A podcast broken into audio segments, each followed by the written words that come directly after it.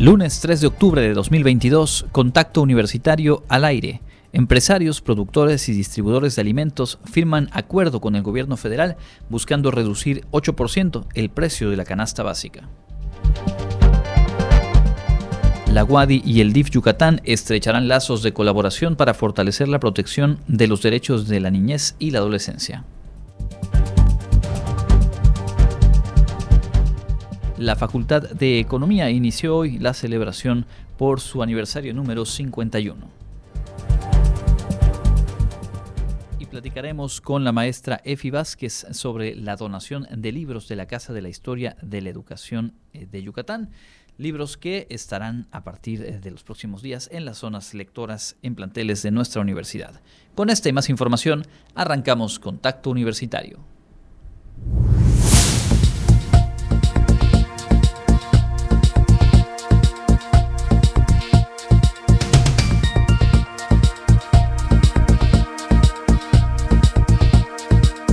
Contacto Universitario. Nuestro punto de encuentro con la información.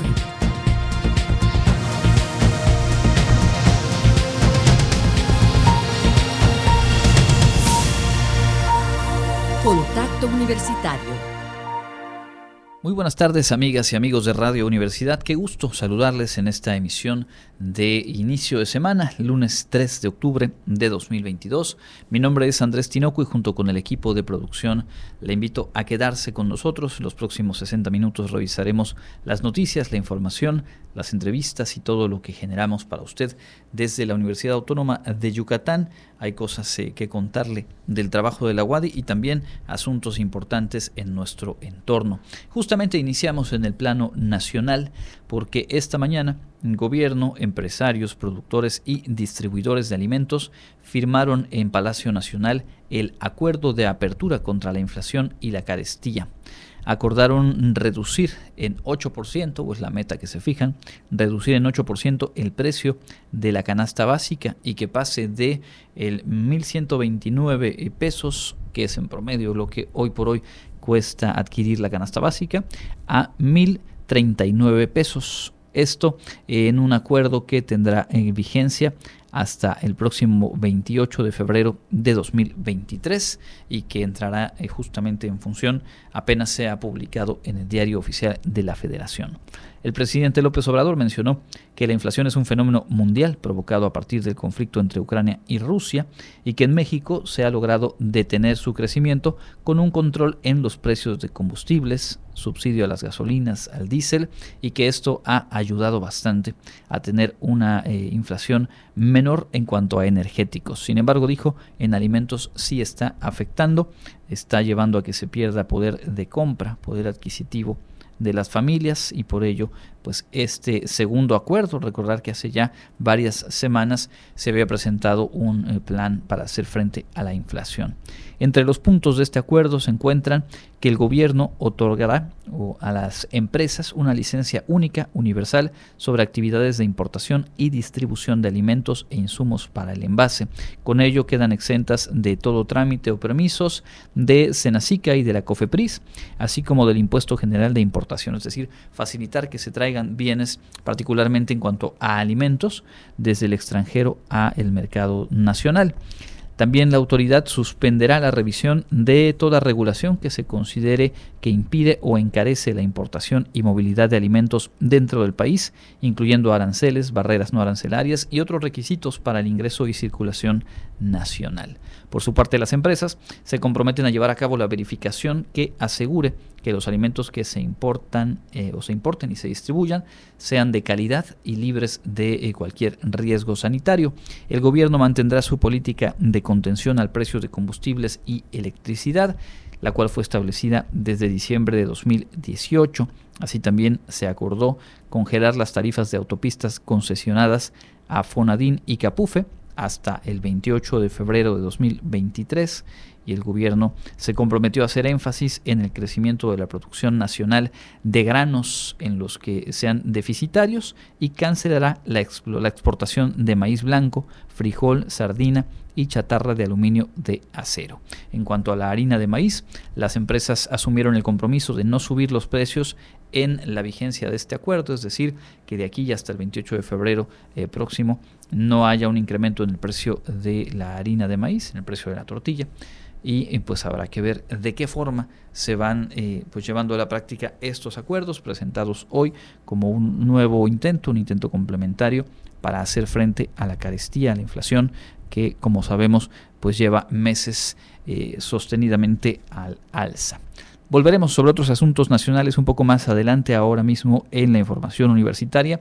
Le contamos que la Facultad de Psicología de la UADI y el DIF Yucatán trabajarán en conjunto para fortalecer procesos del Centro de Atención Integral al Menor en Desamparo. Karen Clemente nos tiene los detalles. Con el fin de cuidar a quienes se han visto vulnerados y fortalecer las acciones de protección y restitución de los derechos de la niñez y adolescencia, la Facultad de Psicología de la UADI y el DIF Yucatán suscribieron una carta de intención resultado de los trabajos que han realizado desde mayo de este 2022. Esta firma permitirá que 12 psicólogas y psicólogos que se encuentran en el posgrado de psicología aplicada dentro de la salida terminal de clínica infantil y adolescencia impartan talleres grupales e individuales. Además, podrán aplicar técnicas de psicoterapia a los menores que se encuentran en el Centro de Atención Integral al Menor en Desamparo. El rector José de Jesús Williams resaltó que este tipo de alianzas ofrecen escenarios reales de aprendizaje a los jóvenes y contribuyen a garantizar los derechos humanos de los menores en tutela del Estado.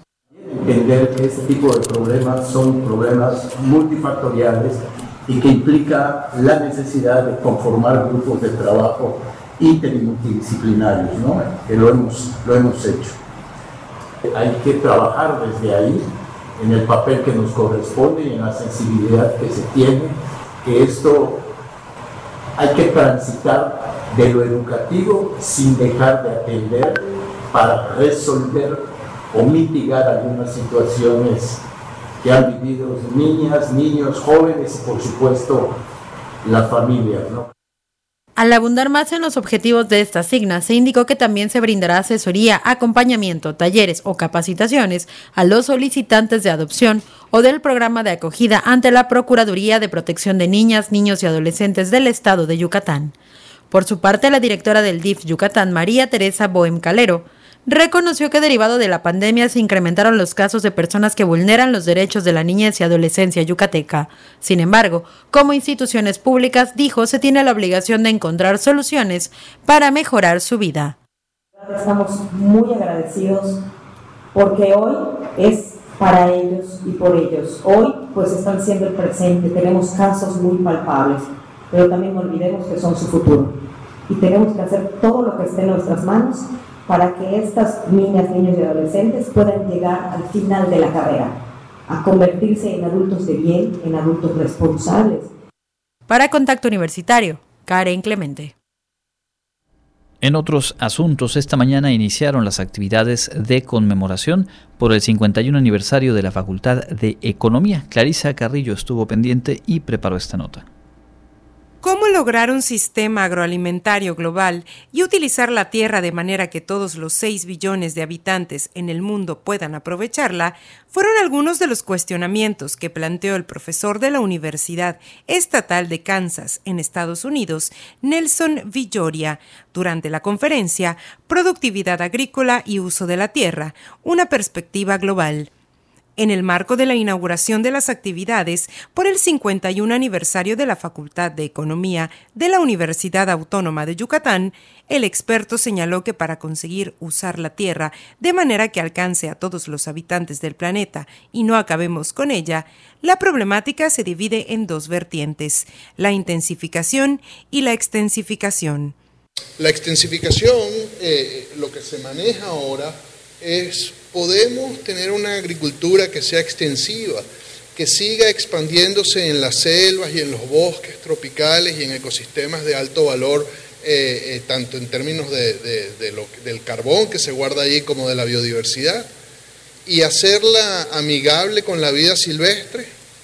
Ah, eh, la, otra, opción es o debemos intensificar, debemos ah, parar la expansión de la frontera agrícola y utilizar más insumos. Eh, como sabemos, los insumos eh, no son inocuos, ¿verdad? Cuando utilizamos más agua o ponemos más fertilizantes, más herbicidas, todos estos tienen externalidades negativas. Eh, sin embargo, ayudan a frenar la expansión de la frontera agrícola en selvas y bosques. Explicó que la mayoría de las empresas agrícolas aplican agricultura intensiva y la consideran como un negocio, sacando todo lo que pueden de cada unidad de tierra.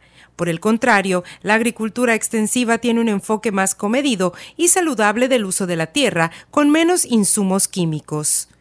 Por otra parte, durante la ceremonia inaugural de las actividades por el 51 aniversario de la Facultad de Economía, su director Luis Araujo Andrade comentó que esta semana conmemorativa es muy importante porque refleja el regreso a las aulas y eventos en las instalaciones del plantel después del aislamiento provocado por la pandemia por COVID-19. Es muy importante porque, por un lado, eh, no solamente son los festejos, ya tenemos más de 50 años, más de medio siglo de existencia como dependencia universitaria, eh, sino también porque estamos eh, regresando a este recinto universitario tan importante para la vida de esta dependencia, para la comunidad de esta dependencia, que es el auditorio de esta facultad por razones que todos conocemos, durante dos años tuvimos que hacer eventos o los eventos de la, semana aniversario, además de otros eventos, fueron eh, de manera eh, en línea, virtuales, por lo que sucedió, ¿no? Pero bueno, eh, estamos de nuevo regresando a este, a este espacio que es muy importante para nuestra vida y pues festejando los 51 años de existencia de esta querida Facultad de Economía. Entre las actividades que se llevarán a cabo del 3 al 7 de octubre se encuentran conferencias magistrales y presentaciones de libros.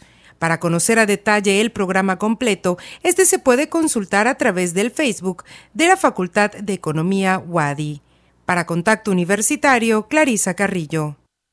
Bueno, pues las actividades continúan a lo largo de los próximos días y pues reiteramos, así como lo hacíamos en la transmisión de esta mañana, pues nuestra felicitación a la comunidad de la Facultad de Economía. Y hablando de aniversarios, el próximo miércoles, este miércoles, arrancan los festejos en la Facultad de Ciencias Antropológicas. Tenemos los detalles. La Facultad de Ciencias Antropológicas de la Universidad Autónoma de Yucatán celebrará su 52 aniversario de fundación del 5 al 7 de octubre en sus instalaciones con un amplio programa de actividades que toda la comunidad universitaria podrá disfrutar. Al respecto, el coordinador de Extensión y Atención Estudiantil Felipe Cobo Jiménez detalló que dentro del programa se contemplan más de 60 actividades. Esta vez las actividades conmemorativas, académicas, culturales, artísticas, deportivas, se van a desarrollar del 5 al 7 de octubre en nuestras propias instalaciones, ¿no? Y en ese marco, pues vamos a tener conferencias magistrales, eh, presentación de libros, actividades culturales con los estudiantes, pero también están participando personal administrativo y manual. Entonces, todo esto que es parte de las actividades, pues tenemos 63 eh, actividades, entre lo académico, lo cultural, lo artístico y lo deportivo.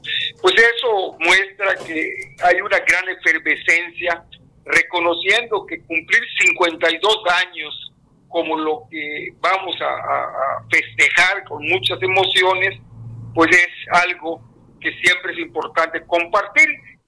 Entre las actividades se destaca la develación de una placa conmemorativa, la entrega del reconocimiento Salvador Rodríguez Loza por trayectoria académica, el sexto coloquio interno de arqueología, la muestra de cortometrajes yucatecos, narración de cuentos, así como mesas panel, coloquios, conversatorios y presentaciones de libros siempre es importante extender la invitación para todo aquella persona que se identifique con nosotros o que quiera escuchar, atender, ver lo que hace la facultad, pues siempre será bienvenido y bienvenida.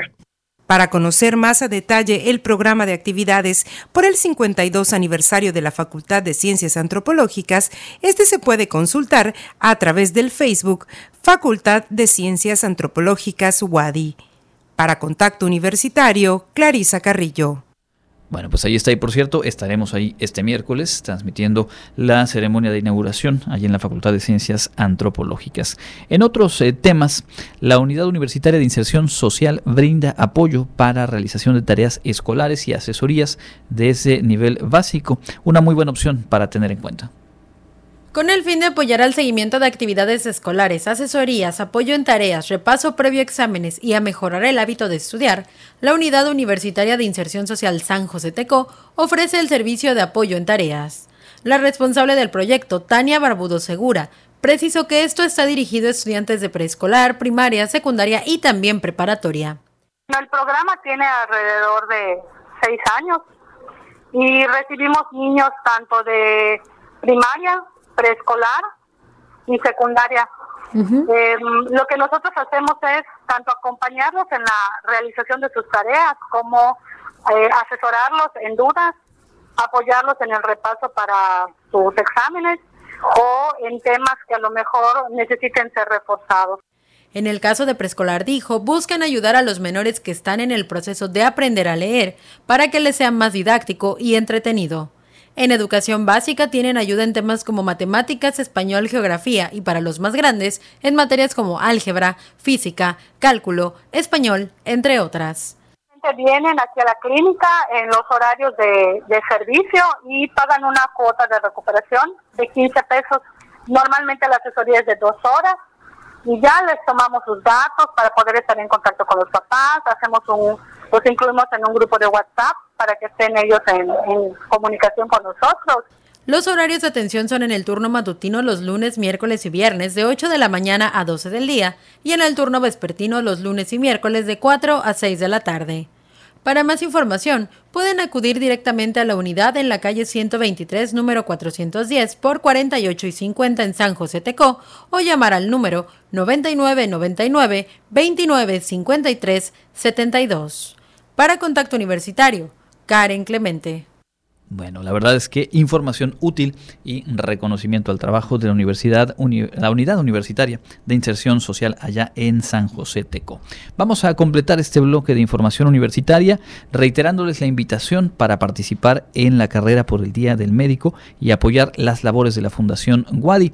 Este evento se realizará el próximo 23 de octubre. El próximo domingo 23 de octubre, en punto de las 7 horas, teniendo como inicio y meta las puertas del Centro Cultural Universitario, se realizará la tradicional carrera del Día del Médico y caminata Pet Friendly, que este año se retomará de manera presencial. Atletas, clubes, instituciones y público en general, además de la comunidad universitaria, podrán participar en las diferentes categorías. La carrera estará abierta a partir de los 15 años en adelante en las ramas femenil, varonil, y silla de ruedas y en la categoría libre, submaster, master y veteranos. Las inscripciones ya se encuentran abiertas y hasta el 15 de octubre del presente. El costo es de 350 pesos, incluye un kit que contiene una playera dry fit, promocionales, un boleto para la rifa de diferentes premios patrocinados, además de atención médica durante la carrera. La convocatoria completa la puedes encontrar en la página oficial de la facultad www.medicina.wadi.mx o a través de las redes sociales institucionales. Para contacto universitario, Jensi Martínez. Continuamos con más información aquí en Contacto Universitario. Vamos a ir en un momento a nuestro espacio de entrevista. Antes de ello, para tener listo nuestro enlace, permítame presentarle la información local de esta tarde.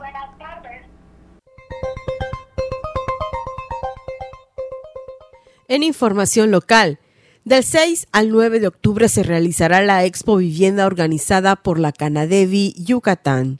Este año la edición 20 será presencial en el siglo XXI. La entrada es libre y solo se requiere un preregistro en línea en la página www.expovivienda.com.mx. En esta expo vivienda se ofertarán casas, departamentos, townhouse, villas, residencias en privadas, lotes residenciales y casas en la playa. Además, estarán presentes bancos que dan financiamiento y crédito para la compra de casas, como el Infonavit y Fobiste, en cuyos módulos la gente puede consultar sobre sus posibilidades de crédito en función de los puntajes que ya tienen. El visitante encontrará también una amplia gama de productos y servicios para el lugar en caso de querer remodelar, ampliar o redecorar su vivienda. El presidente de la Canadevi Yucatán, el ingeniero Sergei Ramón López Cantón, dijo que además de la expo presencial, Expo Vivienda, también estará en la plataforma digital www.expovivienda.com.mx del 3 al 16 de octubre. La oferta de vivienda en la expo va desde lo social, con valores aproximados de 400 mil pesos, hasta vivienda residencial con valores superiores a los 3 millones de pesos. En esta edición número 20 de Expo Vivienda estarán presentes más de 80 desarrollos habitacionales, ofreciendo más de 5 mil propiedades por prevención y previo acuerdo entre los padres de familia y directores, la Asociación Mexicana de Escuelas Particulares de Yucatán, AC AMEPAC, informó que mantendrán el uso del cubrebocas tanto para alumnos como para maestros y padres de familia, por lo menos durante las siguientes dos semanas de este mes, en lo que se observa un mayor control en los indicadores de la pandemia del coronavirus. Sobre el tema, el presidente de la AMEPAC, Elías Dager Fadel, apuntó que si bien es cierto que en la última actualización del protocolo de regreso seguro a clases, las autoridades educativas decretaron que el cubrebocas ya no sería obligatorio en los salones, también se aclaró que se respetaría la decisión de cada comunidad escolar. Subrayó que los filtros de corresponsabilidad, que son la casa, la escuela y el aula, se mantienen en los planteles, así como las demás medidas que se habían establecido en el protocolo. Por último, indicó que ya no se suspenden las clases en cuanto se detecta algún caso de COVID-19, pero si la persona que se enferma se mantiene en casa hasta que desaparezcan los síntomas. El presidente local del Consejo Coordinador Empresarial, Jorge Charruf Cáceres, afirmó que el sector privado de Yucatán está de acuerdo con las iniciativas que proponen un aumento en las vacaciones de los trabajadores y reducción de horas laborales. Sin embargo, señaló que de aprobarse debe aplicarse con una adecuada planeación para que no afecte la productividad de las empresas. La Comisión de Estudios Legislativos del Senado analiza una reforma que propone incrementar de 6 a 12 días obligatorios de vacaciones pagadas en el primer año de labores en México y aumento gradual de dos días anuales hasta que llegue a a su vez, la Comisión de Trabajo del Senado también analiza una reducción de la jornada laboral en el país de 48 a 36 horas a la semana. Ambas reformas a la Ley Federal de Trabajo avanzan y tienen el aval de legisladores y sectores sociales y empresarial. Para Contacto Universitario, Elena Pasos. Continuamos en contacto universitario, ahora sí ya en nuestro espacio de entrevista y nos da mucho gusto enlazarnos vía telefónica con la maestra Efiluz Vázquez López, coordinadora de la Casa de la Historia de la Educación de Yucatán. Antes que nada, muy buenas tardes y muchas gracias por su tiempo, bienvenida. Encantada, encantada, estamos para servirles. Bueno, pues hemos eh, platicado aquí en este informativo universitario que ha arrancado ya esta segunda reforestación, así llamada, de las zonas lectoras de nuestra universidad y justo desde el espacio que usted coordina, la Casa de la Historia de la Educación de Yucatán, pues habrá una donación muy importante de libros para estos espacios. A reserva de ir a eso a detalle, quisiera iniciar preguntándole y pidiendo que le comparta al público dónde se ubica la Casa de la Historia de Educación de Yucatán. Con mucho gusto les queremos decir a ustedes que la Casa de la Historia de la Educación de Yucatán pues está de manera natural, tenemos una correlación con todas las demás escuelas de todos los niveles, de modo que en nuestras, nuestras instituciones, lo, lo que manejamos nosotros aquí, que es una biblioteca y un archivo que se conserva para todo lo que ha sido la educación históricamente en Yucatán, está al servicio de, de la sociedad en general.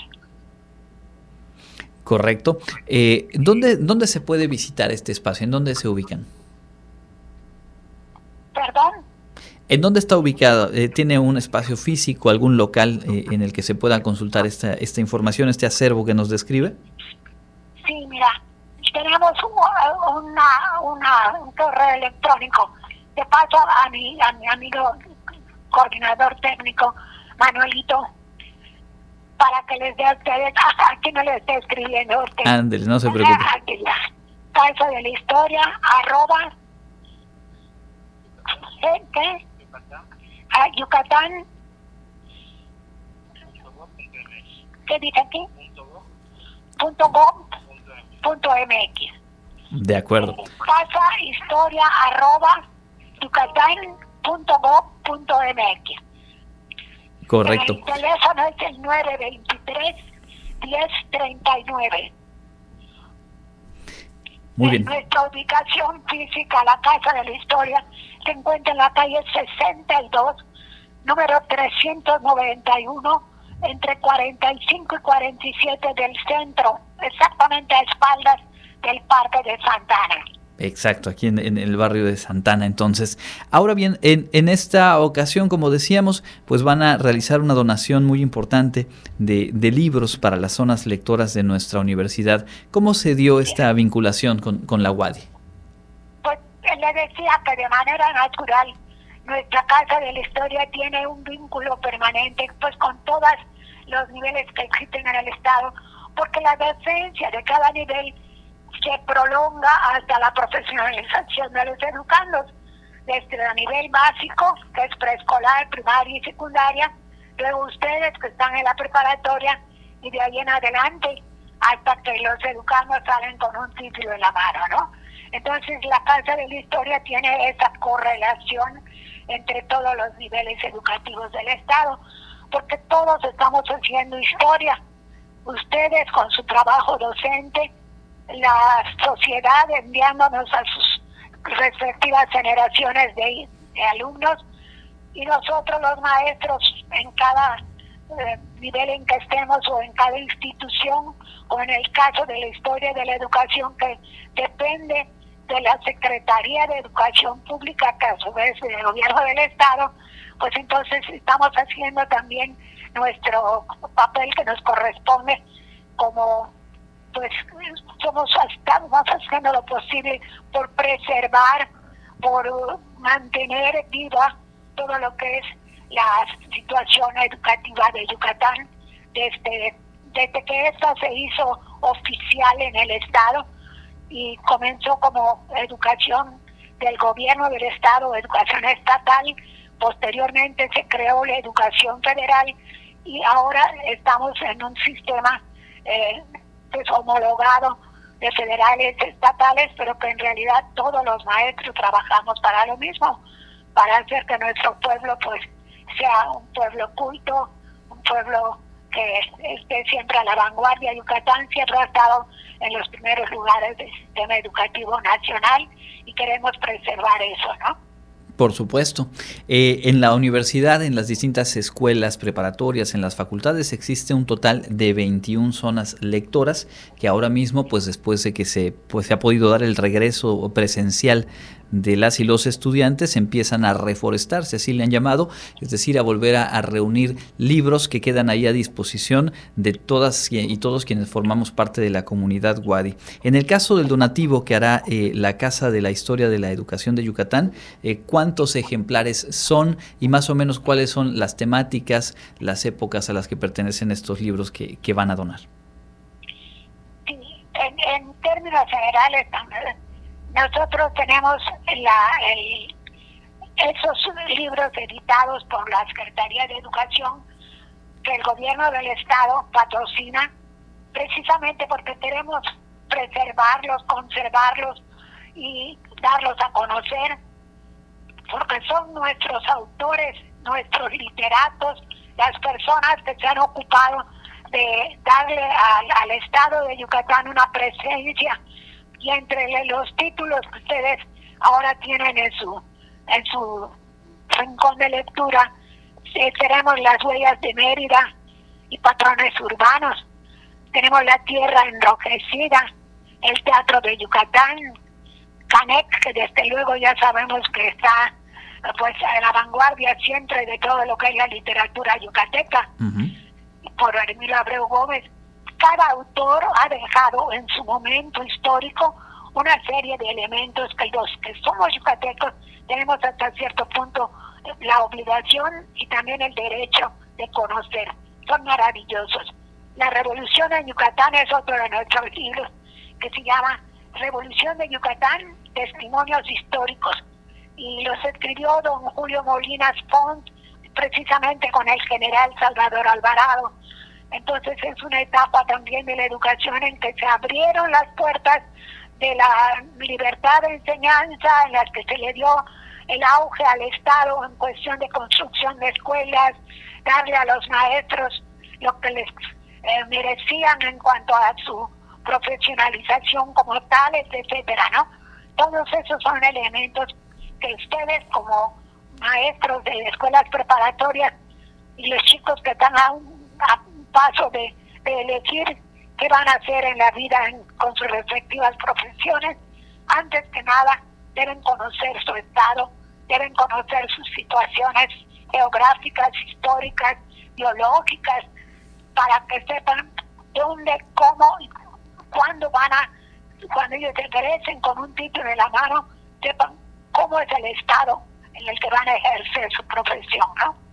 Por supuesto. Y es una labor eh, muy, muy valiosa la que eh, realiza la Casa de la Historia de la Educación de Yucatán y además sumando esfuerzos, como ya decía usted, con eh, todos los niveles educativos, con las instituciones y bueno, nos llena de orgullo que la UADI reciba estos eh, mil libros con algunos títulos de los que ya nos hizo referencia y sobre todo con ese sello de fortalecer la identidad y de dar a conocer la riqueza cultural, educativa de nuestro estado. ¿Hay algo más que quisiera usted agregar, maestra?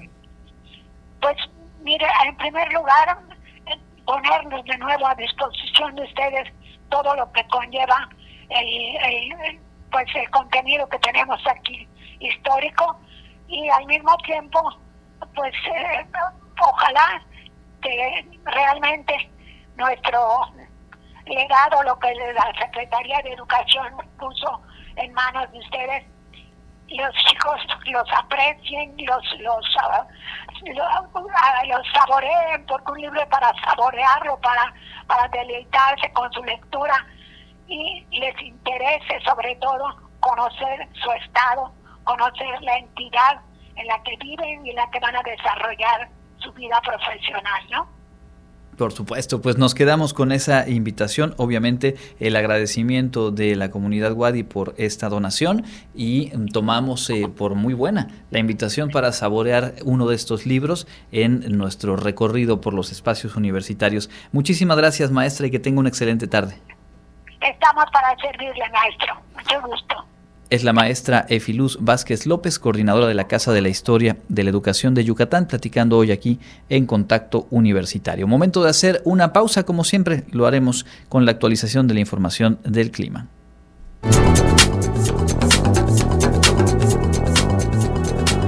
El Comité Institucional para la Atención de Fenómenos Meteorológicos Extremos de la UADI informa que este lunes 3 de octubre tenemos clima caluroso con posibilidad de chubascos por la tarde.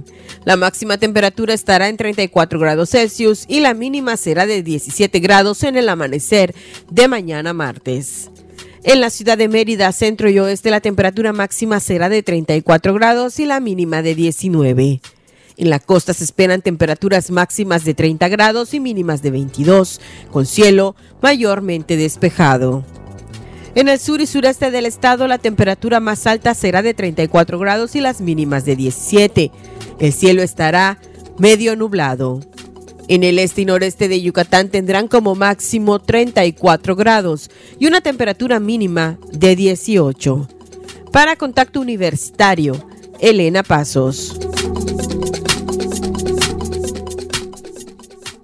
14 horas con 40 minutos, estamos de vuelta en Contacto Universitario, emisión de este lunes. Muchas gracias por estar en sintonía. Vamos a revisar algunos asuntos de las noticias nacionales. Después tendremos por ahí la actualización deportiva de nuestra universidad y también lo más relevante que ha ocurrido en el ámbito internacional, donde destaca pues la elección presidencial en Brasil, en la cual Lula da Silva, Luis Ignacio Lula da Silva, obtuvo la victoria, pero no con el porcentaje mayor al 50%, por lo cual deberá ir a una segunda vuelta el próximo 30 de octubre ante Jair Bolsonaro, presidente, eh, a quien busca justo su reelección. En el caso de Lula, pues está buscando un tercer periodo, luego de que ocupara en los dos consecutivos que permite la ley, eh, pues el cargo de presidente de la República en su cuarto intento. Así que es una de estas figuras que han transitado y han jugado un rol eh, muy relevante en la política de su país a lo largo de varias décadas. Luis Ignacio Lula da Silva. Bueno, iremos sobre ello un poco más adelante.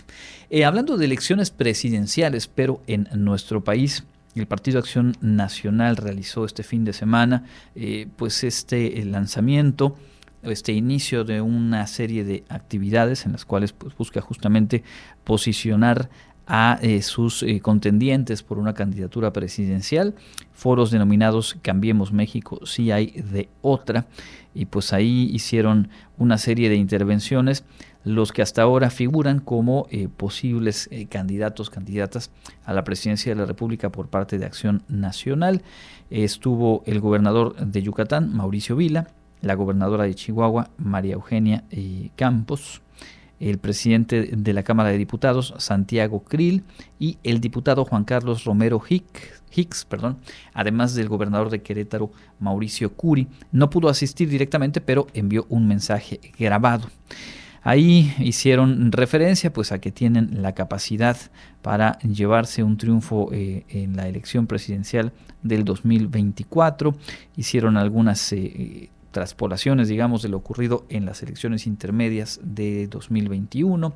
Obviamente subrayaron el hecho de haberse quedado con la mitad de las alcaldías en la Ciudad de México, así como eh, pues algunos otros de los éxitos electorales que en términos generales, cuando uno repasa las gubernaturas que han estado en juego en los últimos años, en lo que va de la administración de la llamada 4T, pues son muy pocos, muy muy pocos los triunfos o los espacios que la oposición le ha arrebatado a Morena, que ha continuado esta inercia en cuanto a crecer y a tener mayores eh, posiciones en los espacios de elección popular. Más allá de ello, pues Acción Nacional es al día de hoy la fuerza política que desde lo individual, digamos, eh, independientemente de las alianzas, eh, pues tiene un mayor porcentaje de intención de voto en las diferentes encuestas que se realizan. Es decir, es eh, natural que mm, sea relevante el hecho de que arranquen de esta forma, hayan encontrado una, una fórmula para pues placear, como se dice, a estas y estos pues, perfiles que buscan la candidatura presidencial. Santiago Krill dijo que en el 21 obtuvieron, 2021 obtuvieron 20 millones eh, de votos eh, y que pues eh, pueden sentirse seguros, dijo, de que en 2024 podemos ganar. Un dato que no se sostiene en las encuestas que se vienen publicando mes con mes y que hemos mencionado aquí.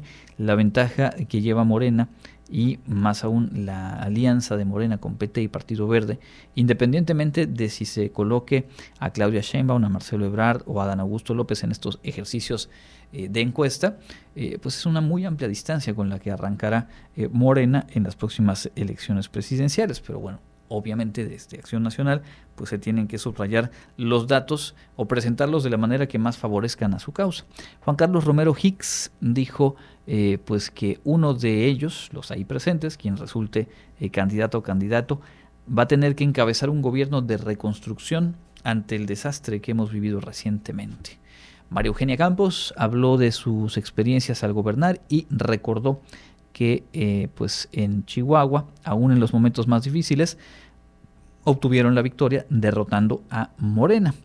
Mauricio Vila, por su parte, dijo eh, que no es importante quién sea candidato o candidata, que lo que importa es ir en una gran alianza con la sociedad civil y en su caso particular, pues dijo que lo que le importa es eh, continuar dando resultados en su cargo actual y que ya después se verán los tiempos y las decisiones. Hoy también en una entrevista matutina con Ciro Gómez Leiva eh, reiteró este planteamiento pues de que está eh, concentrado en su cargo como gobernador del estado de Yucatán y que ya vendrán más adelante los tiempos para definir. Dijo que al día de hoy no ha tomado una decisión en cuanto a si buscar o no esa candidatura presidencial.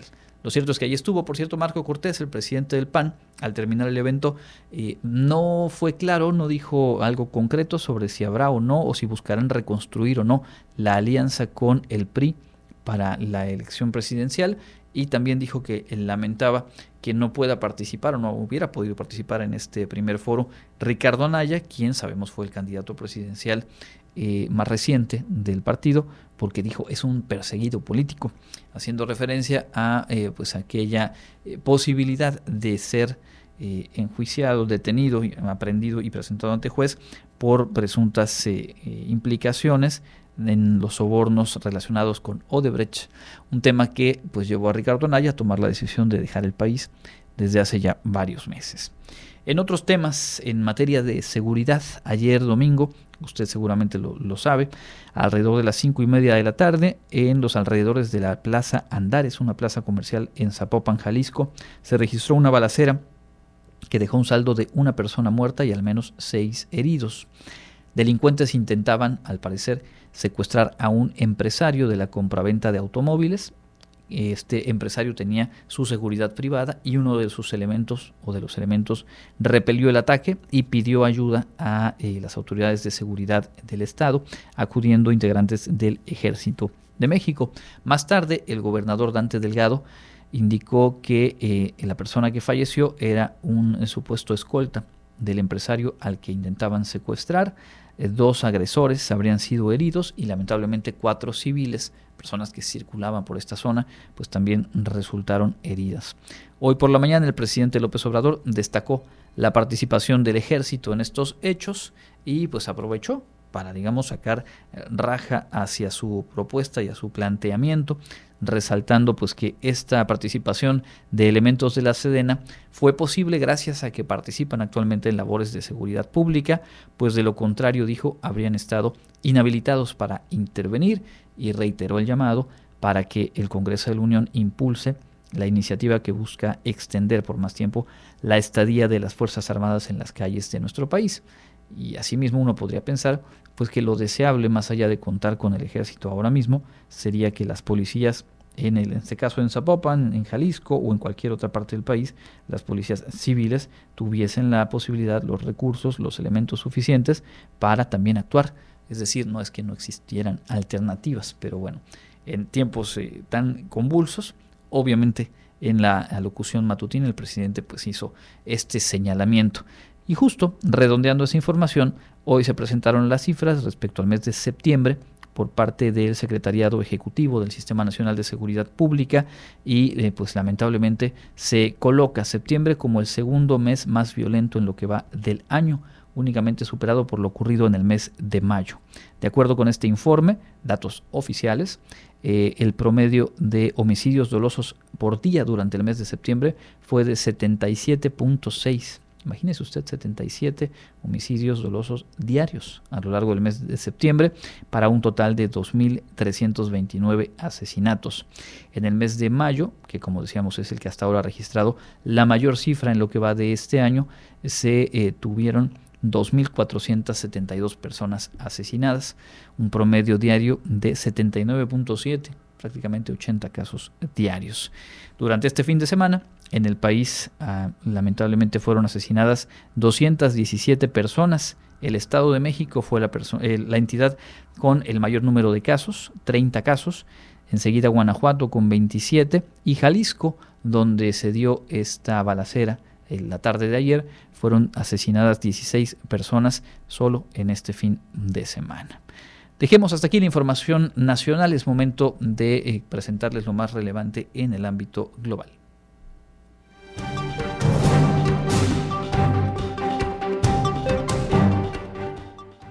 En el ámbito internacional, en Moscú, la Duma o Cámara de Diputados de Rusia ratificó hoy la anexión de las autoproclamadas repúblicas populares de Donetsk y Lugansk y de las regiones Zaporilla y Gerson, en el este y sur de Ucrania, donde el ejército ruso pierde actualmente posiciones ante la contraofensiva de las fuerzas ucranianas.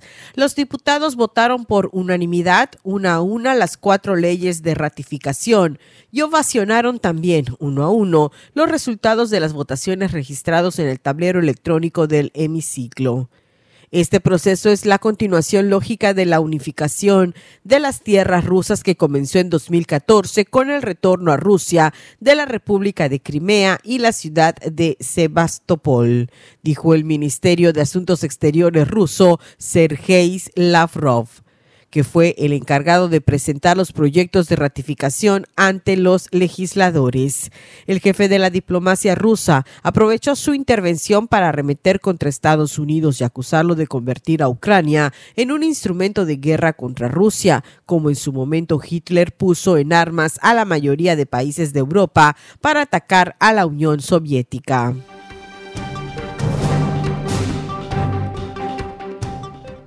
En Brasilia. El Partido Liberal, la formación que lidera el presidente de Brasil, Jair Bolsonaro, será la primera minoría en la Cámara de Diputados por delante de las fuerzas que apoyan al exmandatario Luis Ignacio Lula da Silva, según los resultados preliminares conocidos este lunes. El partido con el que el líder de ultraderecha brasileña busca su reelección ganó al menos 23 diputados en las elecciones del domingo, llegando a un mínimo de de 99 de los 513 escaños de la Cámara Baja.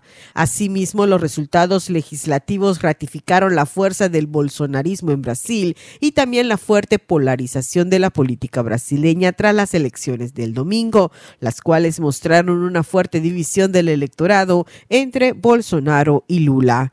Lula obtuvo 48.4% de los votos válidos en la primera vuelta, mientras que Bolsonaro sorprendió al alcanzar el 43.2% de los sufragios, un nivel que ninguna encuesta fue capaz de prever. Como ninguno superó 50% de los votos válidos, ambos candidatos se medirán en una segunda vuelta el próximo 30 de octubre. Para Contacto Universitario, Elena Pasos.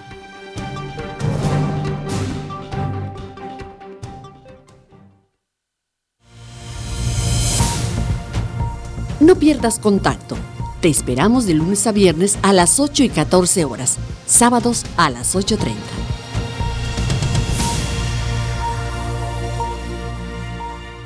...14 horas con 52 minutos, eh, como cada lunes enlazamos eh, esta información con Ignacio Tito Silveira para enterarnos de lo más relevante que ha ocurrido en el deporte universitario. Buenas tardes Tito, cuéntanos intensa actividad seguramente de los Juegos Deportivos Universitarios. Así es, se vivió pues la última fecha de los Juegos Deportivos Universitarios con emocionantes encuentros disputados, disciplinas que pues algunas no se habían visto, como es el caso del hockey sobre pasto, que tuvo su actividad este fin de semana, al igual que otras como es el voleibol de sala y también lo que viene siendo la gimnasia en el cierre de actividades de los Juegos Deportivos Universitarios, que en su edición 53 pues de manera intensa la toda la competencia desarrollada en este mes de octubre que acaba de finalizar para dejar todo listo para empezar con lo que va a ser eh, los FISO America Games, la segunda edición de la cual la UADI y el Estado de Yucatán pues es sede de este evento. En el voleibol de sala de los Juegos Deportivos Universitarios, la Facultad de Medicina y el Campus de Ciencias Exactas e Ingeniería son los campeones después de que para esta edición la Facultad de Medicina consiguiera pues levantar lo que fue esta parte de, la competencia. La Prepa 1 fue la sede de la final varonil, ahí fue donde el CCI, el campus de ingeniería, doblegó a Cajat 25-11 y 25-4 para llevarse el campeonato. Y en el tercer lugar quedó la Facultad de Contaduría y Administración, mientras que en la Prepa 2 fue donde se desarrolló eh, la final femenil donde Medicina le costó trabajo, pero al final de cuentas en dos sets se llevó el campeonato, 25 a 17 en ambos parciales, contra la escuela preparatoria número uno, que termina en segundo lugar, y en el tercero la Facultad de Ingeniería Química, después de dos semanas de, de actividad en esta, en esta disciplina del voleibol de sala. En el hockey sobre pasto, el equipo de sociales fue el que se coronó, la unidad deportiva Benito Juárez García fue la sede de este evento, que vio su primera edición, el hockey sobre pasto en unos JDUs, que dejó como campeón al equipo de sociales en una competencia maratónica de duración desde las 3 de la tarde hasta las 8 de la noche en el, pasado sábado. Fueron 30 estudiantes de diferentes facultades divididos en equipos de tres que llevaron por nombre C6, Sociales y Salud, los que se disputaron la gloria universitaria en un campeonato que tuvo una estructura de competencia de todos contra todos, que posteriormente tuvo su parte final. Los tres partidos se disputaron para definir qué equipos clasificarían al duelo por el campeonato. Los resultados fueron los siguientes. El partido 1 se lo llevó Sociales ante C6 en muerte súbita por marcador de 2 a 1, luego de empatar 1 a 1 en el tiempo reglamentario. El duelo 2 fue para Sociales, otra vez ganando 2 por 0 ante el conjunto de salud. Y finalmente, C6 le ganó 3-2 en muerte súbita al cuadro de salud para romper el empate que tenían a 1 en el partido regular. Así que el último partido de la jornada, previo a los duelos por el título, fueron estos y la gran final tuvo al conjunto de sociales venciendo 3 por 0 ante C6 para llevarse el título de campeón en el hockey sobre pasto de estos Juegos Deportivos Universitarios. Y en la parte de la gimnasia, siete deportistas estuvieron en competencia, Ángel Gabriel Güemes Mucul de Contaduría Pública, Cristina Escalante Medina de QFB, de rehabilitación estuvieron Alison Escalante, Mariana Arteaga, Karumi Sauri y Diana Brito, mientras que Lichet Baranda estuvo de parte de la Ingeniería Química Industrial en lo que fue esta competencia y que después de igual una mañana muy, muy activa, terminó con el primer lugar para Alison Escalante con 9.6 puntos de calificación, en segundo lugar Cristina Escalante con 9.0 y en tercer lugar Mariana Arteaga Reyes con 8.9 de clasificación. Para ocupar ellas tres los primeros tres lugares de esta competencia de gimnasia que viene pues ser parte como ya en años anteriores una de las disciplinas de cierre de los Juegos Deportivos Universitarios y que han dado buen sabor de boca con nuevas disciplinas con una competencia más, con mayor oportunidad de participación para, para más gente, ya no solo deportistas que tengan un, un nivel más cercano al de alto rendimiento, sino también pues incluyendo nuevas generaciones en nuevos deportes que van a hacer más grande la comunidad deportiva de la UAR. Muy bien, pues entonces así, así concluyen los Juegos Deportivos Universitarios y se enfila todo el trabajo de logística, de preparación para dejar todo listo para eh, los Panamericanos eh, del deporte universitario, los FISU America Games. Recuérdanos, por favor, las fechas en las que arranca y concluye esta competencia internacional. Bueno, vamos a tener los FISU America Games a partir del 14 de noviembre, así que pues el 14 de octubre va a estar la preparación de, lo que va a ser toda la fiesta en estos, o sea, de aquí a que inicie se va a concentrar demasiado, pues todo el trabajo del deportivo, del PICFIDE, en hacer la preparación correcta para que se puedan desarrollar estos pisos América Games, que también, hablando del tema, pues todavía para la gente que, que nos está escuchando, está por, por verse, eh, abriéndose espacios para gente que quiera participar en la parte del voluntariado, en la organización, en distintas áreas como es la atención eh, la organización, la distribución de los jugadores, comedores y también en la parte de nosotros del PICFI de comunicación, pues igual hay lugares para estudiantes de comunicación y del área que deseen participar en la recolección de información, también en la captura de imágenes, fotografías y videos, y todo esto para que del 14 al 26 de octubre, siendo exactos, se pueda desarrollar los FISU America Games, que son 11 días de competencia, 13 disciplinas, con 14 países y más de 1.400 participantes de lo mejor del deporte universitario de todo el continente americano, pues van a estar reunidos en estas competencias aquí en Mérida, este evento organizado por la UAM. Bueno, pues entonces ya eh, cuenta regresiva hacia eh, los FISO America Games el próximo 14 de este mismo mes arrancando y toda la información como siempre también la tendremos por supuesto aquí en Contacto Universitario. Muchas gracias por el enlace Tito y nos escuchamos el próximo sábado.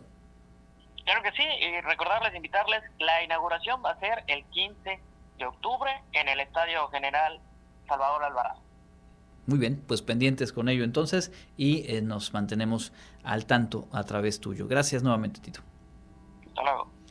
Vamos a la recta final de nuestro programa. Tenemos la agenda universitaria.